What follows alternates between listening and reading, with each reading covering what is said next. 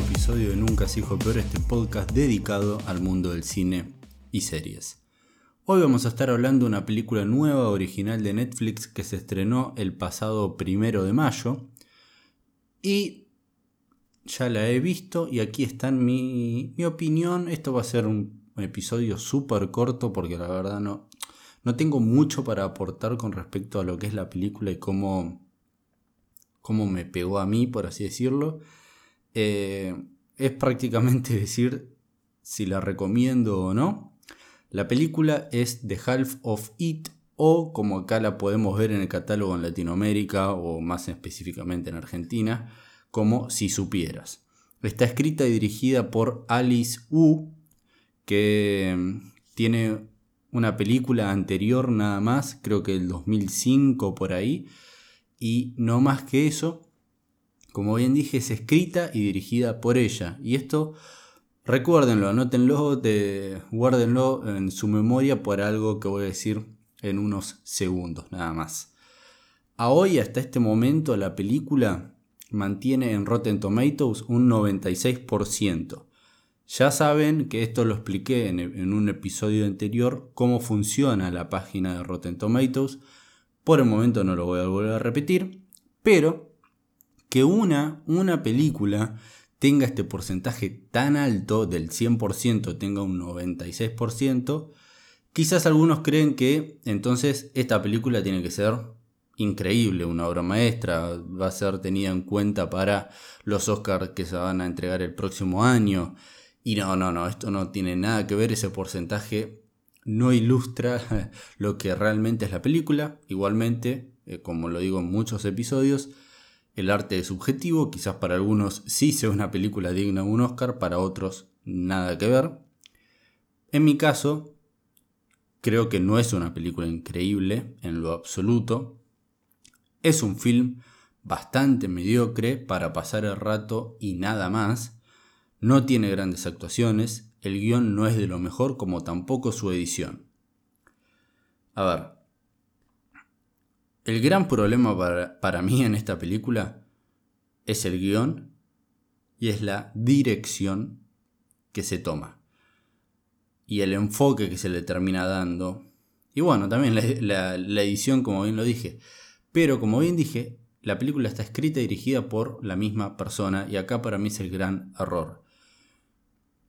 El, ya de por sí la elección no me pareció la gran cosa, pero igual eso quizás...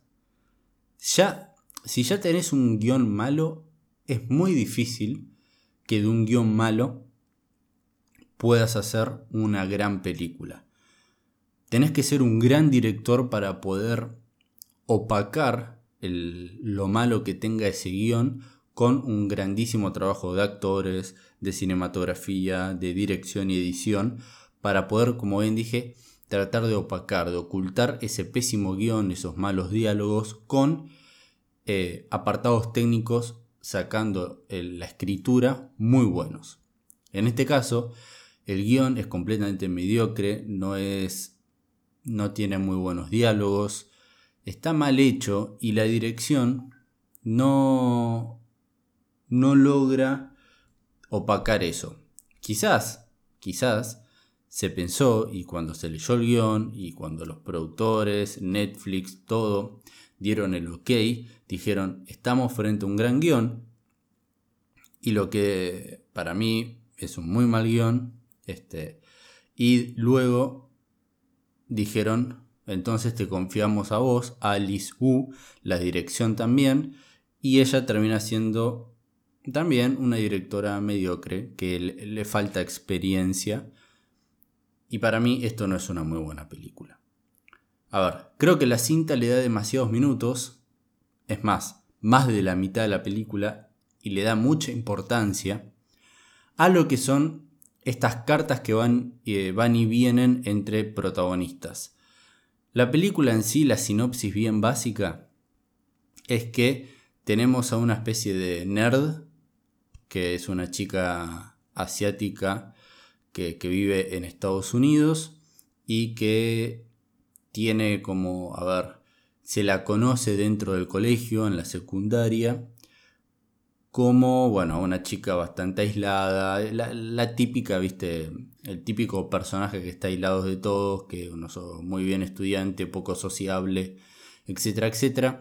Y lo único, por cómo y por qué interactúa con los demás alumnos de ese colegio y sus compañeros de aula y demás, es que ella les suele hacer los trabajos, las entregas, eh, las tareas a sus compañeros a cambio de dinero. Y es así como llega un chico que le dice que necesita escribir una carta de amor porque está enamorado de una chica. Está completamente enamorado, o sea, como estos flechazos adolescentes. Prácticamente no la conoce, nunca cruzó una palabra, pero este muchacho está completamente enamorado de ella y piensa que hacerle una carta es algo súper romántico y le va a conquistar con eso.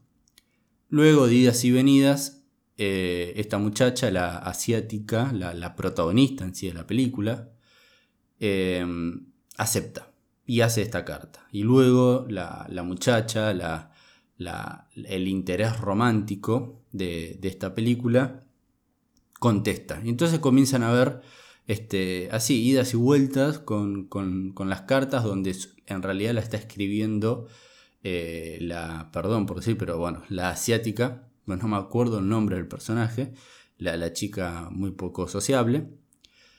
Y nada, comienzan a ver estas cosas y luego te vas enterando con el correr de la película que en realidad esto es, eh, te das cuenta al toque, que ella también está enamorada de el interés romántico del muchacho. Entonces, como que ahí se, da, se genera esta discordia de que ella está escribiendo cosas que en realidad también siente por ella, pero los trata, trata de, realizar esta escritura a través de los sentimientos del chico y ella comienza a enamorarse aún más de, la otra muchacha, etcétera, etcétera. comienza a haber una pequeña interacción entre ellas dos y bueno, la película es completamente previsible, pero a lo que voy es que le da demasiados minutos y mucha importancia a esto de la ida y venida de las cartas y las situaciones humorísticas que se pueden llegar a generar entre estos tres protagonistas.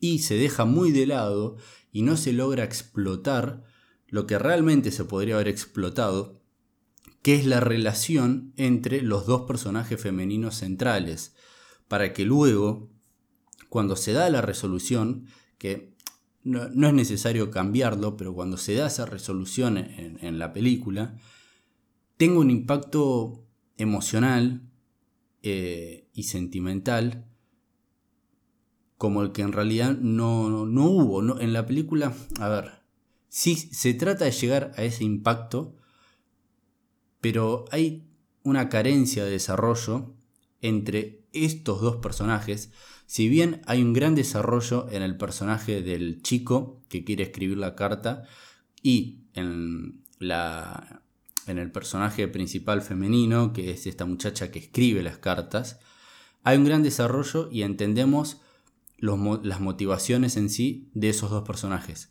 Pero justamente donde luego la película debería de golpear, por así decirlo, en tus emociones con la resolución de, la historia, no logra hacerlo porque no hay un desarrollo y no hay una profundidad en esa relación entre los dos personajes femeninos centrales y ahí es donde para mí hay una gran carencia en el guion.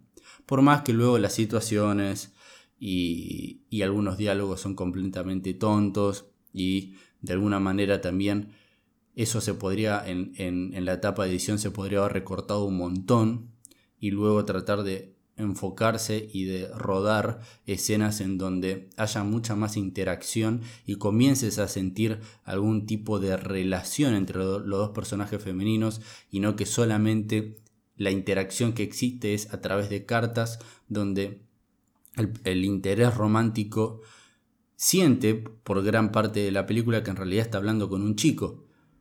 Pero cuando esto es un spoiler, pero la historia es completamente previsible, pero cuando ella en algún momento se iba a enterar de que no era el chico quien escribía las cartas y era la chica, este, es que no tiene ese impacto, es como que decís, ah, bueno, en realidad fuiste vos todo este tiempo, cliché absoluto, y, ya está, y, después, luego de 10 minutos eh, posteriores, la película termina.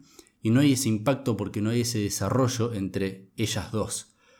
Eh, no se llega a, ese punto culmine en donde yo, como yo, es que acá yo me estoy metiendo como yo hubiese hecho la película, de que hubiese empezado a jugar con los sentimientos de ellas dos, ya sabiendo que, bueno, la, chica asiática protagonista, ella ya gusta y ya sabe bien, eh, ya tienen claro su sexualidad, pero la otra no, y creo que se podría haber jugado muchísimo más con eso, y que además de en sí gustarle eh, el muchacho, este, que quien le está escribiendo las cartas, también empieza a sentir como que se empieza a despertar algo que nunca se había despertado en ella, eh, aunque sea que después en la película la, resolución sea eh, sí o no con respecto a eh, estoy o siento algo por, por, por ella.